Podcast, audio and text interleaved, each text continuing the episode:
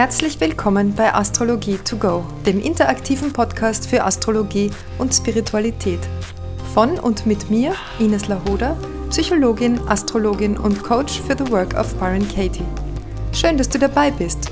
Gute neue Erkenntnisse und viel Spaß bei der heutigen Folge.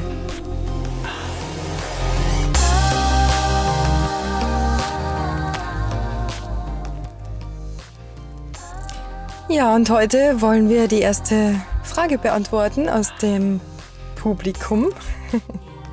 Und zwar ist diese Frage, wann kann ich mit dem, was ich jetzt tue, den größten Erfolg haben? Also gemeint ist in diesem Kontext die, der, der berufliche Erfolg und da gibt es mehrere Möglichkeiten drauf zu schauen. Grundsätzlich schauen wir, wenn es um Beruf geht und beruflichen Erfolg geht, immer in das zehnte Haus. Das zehnte Haus ist das Haus ähm, oben an der Spitze, also wo der, der dicke Strich senkrecht nach oben geht oder manchmal ist er auch ein bisschen gekippt, nach links oder rechts, je nachdem, wo man geboren ist, nach dem Geburtsort. Und obendrauf steht MC, Medium Zöli oder Medium Köli. Und das bedeutet die Himmelsmitte. Und die Himmelsmitte zeigt an, was unsere Berufung ist. Unsere Berufung ist das, was wir hoffentlich im Laufe des Lebens zu unserem Beruf machen. Und wir schauen jetzt also, welches Zeichen da steht. Wenn du zum Beispiel das Zeichen Waage dort stehen hast, dann wird es beruflich darum gehen, in irgendeiner Art und Weise einen Ausgleich zu finden. Weil das Zeichen Waage. Das steht für den Ausgleich zwischen Gut und Böse, richtig und falsch, Plus und Minus. Ja, Waage bedeutet also immer die Mitte zu finden.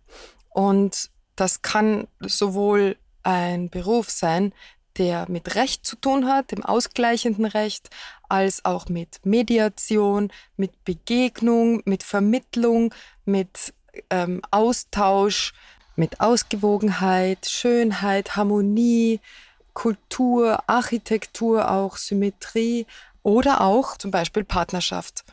Die Venus, das ist der Herrscher vom Zeichen Waage, ist ja auch der Planet, dem die Partnerschaft zugeordnet wird, die Liebe, der Planet der Liebe und der Harmonie und der Ausgeglichenheit zwischen dem männlichen und dem weiblichen Pol.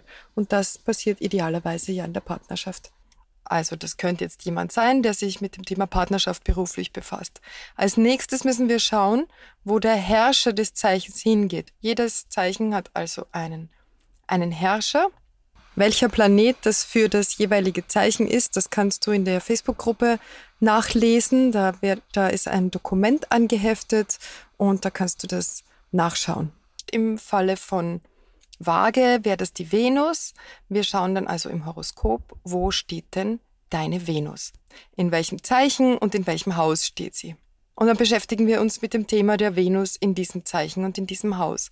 Und dann schauen wir weiterhin, was im zehnten Haus sonst noch für Planeten stehen. Ähm, wichtig ist natürlich, dass man die Zuschreibungen zu den einzelnen Planeten kennt. Das kann man in jedem Astrologiebuch, Einführungsbuch nachlesen.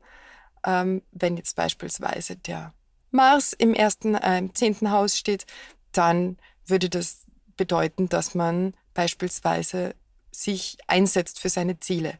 Ja, Mars steht also für den Einsatz, für, den, für die Durchsetzungskraft, für, die, für den Willen, für die Handlungsfähigkeit die, den Tatendrang, wie schnell man vorangeht und genau, wie man auch für eine Sache kämpft. Also ein Mars im zehnten Haus, im Haus der Berufung, würde bedeuten, dass man sich für seine beruflichen Ziele einsetzt und da viel Energie reinbringt. Zum Beispiel unter dem Zeichen Waage, also wäre der Mars vielleicht auch in der Waage, im zehnten Haus, da würde man dann sagen, dieser Mensch setzt sich zum Beispiel ein, das Ziel ausgewogener Partnerschaft zu erreichen. Und dafür setzt er sich auch in beruflicher Hinsicht ein. Ja, es könnte jetzt zum Beispiel jemand sein, der Streits in Partnerschaften schlichtet. Oder beispielsweise ein Familienrichter, eine Familienrichterin. Oder beispielsweise jemand, der ähm, Eltern hilft äh, in ihrer Partnerschaft in Erziehungsfragen. Warum Erziehungsfragen? Das zehnte Haus steht nicht nur für Beruf und Berufung, es steht für alles, was in der Gesellschaft als gut und richtig und normal betrachtet wird. Also da fällt natürlich die Erziehung mit rein, da fällt alles mit rein, was diesen Recht und Ordnung auf, aufrecht erhält, also auch Polizei, ähm, Gericht, Gerechtigkeit, Recht und Ordnung, das Normale. Alles das, was wir in unserer Gesellschaft als normal betrachten. Das ist auch äh, Thema des zehnten Hauses.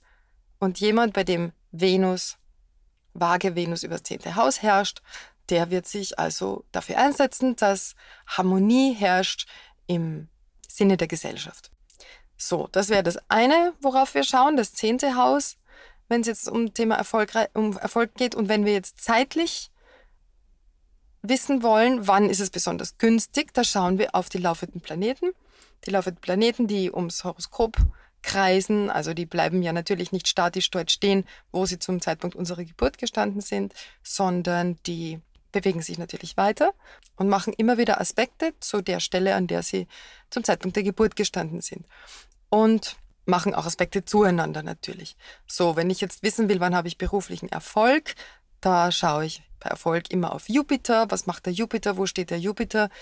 Äh, Jupiter ist also der Planet, der für Expansion steht, für Größe, für Zuversicht, für Optimismus, für ähm, Förderung in jeglicher Hinsicht, Unterstützung von durch, durch Freunde, Bekannte, aber auch durch ähm, neue Ausbildungen, neue Horizonte, die man sich erschließt und so weiter. Also wenn ich jetzt schauen möchte, wann habe ich beruflichen Erfolg, dann würde ich schauen, wann macht der Jupiter einen günstigen Aspekt zu meinem MC, Medium Zöli, beziehungsweise zu dem Planeten in meinem zehnten Haus, beziehungsweise zum Herrscher des zehnten Hauses. In diesem Fall wäre das die Venus.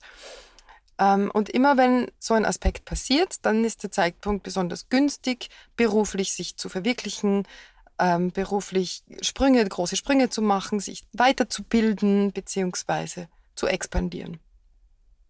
Man könnte auch beispielsweise auf Saturn schauen. Saturn, wenn er einen positiven Aspekt macht, kann auch sehr viel dazu beitragen, dass man Dinge ganz konkret werden lässt, dass man also ähm, eine Entscheidung trifft und wirklich sich committet und wirklich dann das auch durchzieht, weil Saturn mit sehr viel Disziplin einhergeht. Saturn ist der Herrscher des Steinbocks und da, wie gesagt, da geht es um Disziplin und ums Richtige sein und ums, ums zielstrebige Vorankommen, Beharrlichkeit und Pflichtbewusstsein. Das sind alles Themen, die Saturn mit sich bringt und das ist natürlich in beruflicher Hinsicht sehr förderlich, sofern der Saturn hier einen positiven Aspekt zu dem MC bzw. zu dem Planeten im zehnten Haus macht.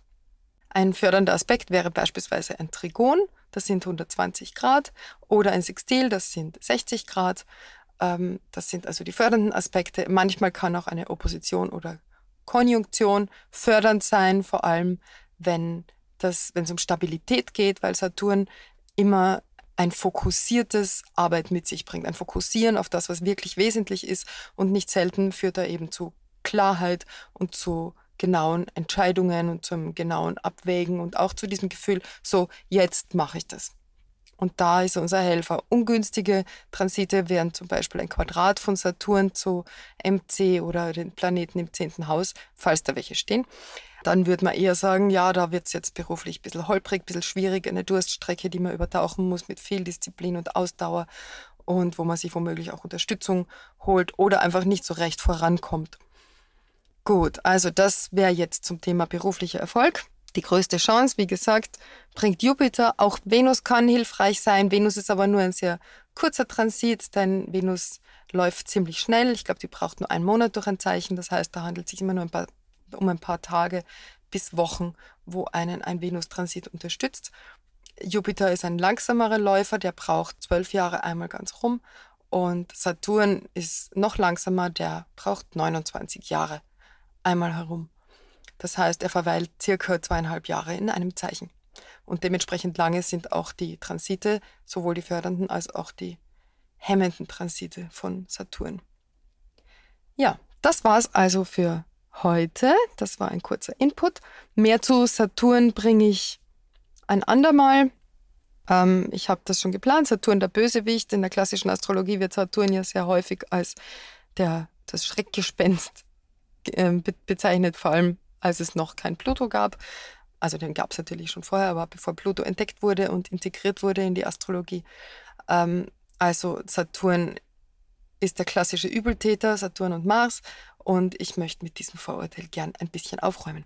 Aber mehr dazu in der nächsten Folge. Jetzt hoffe ich, dass es dir ein bisschen einen Impuls gegeben hat. Ja, stell mir deine Fragen, egal zu welchem Thema, also natürlich zum Thema Astrologie, aber egal zu welchem Thema innerhalb der Astrologie, ob jetzt eine Frage ist zu deinem eigenen Horoskop oder eine Frage zu im Horoskop von wem anderen oder was ganz Allgemeines. Du kannst auch gern in meine Facebook-Gruppe kommen. Ich verlinke die unten und ich äh, freue mich auf regen Austausch in der Gruppe. Wenn du Fragen hast, bitte stell sie in der Gruppe. Ähm, hier ist es möglich zu diskutieren oder Dinge zu besprechen oder gemeinsam einfach zu lernen und zu wachsen. Ja, ich freue mich auf dich. Alles Liebe und bis zum nächsten Mal.